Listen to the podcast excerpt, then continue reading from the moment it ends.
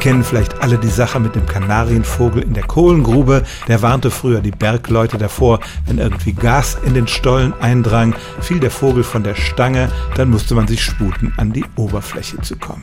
Was ganz Ähnliches hat man sich ausgedacht, um die Qualität von Trinkwasser zu überwachen. Im Wasserwerk wird natürlich in regelmäßigen Abständen das Wasser analysiert, aber als Echtzeit-Warnsystem sind lebende Wesen nicht zu schlagen.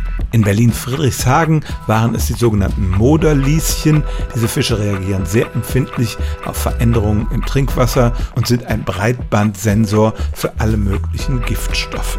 Das System funktionierte sogar automatisch, weil eine Kamera die Fische immer beobachtet hat und Sensoren konnten dann erkennen, ob die Fische nach oben an die Wasseroberfläche gingen. Das war ein Zeichen dafür, dass das durchströmende Wasser vergiftet war.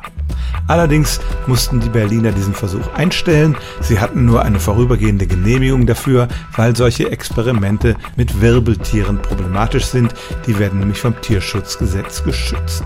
Man hat nach Abhilfe gesucht und jetzt sind Bachflohkrebse die neuen Moderlieschen, die bei den Berliner Wasserbetrieben die Qualität überwachen.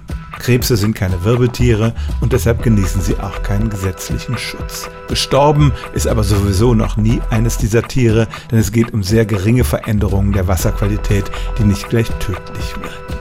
Es stimmt aber tatsächlich, Fische können die Trinkwasserqualität überwachen. In Berlin verhindert aber der Tierschutz ihren Einsatz. Stellen auch Sie Ihre alltäglichste Frage unter stimmtz.radio1.de.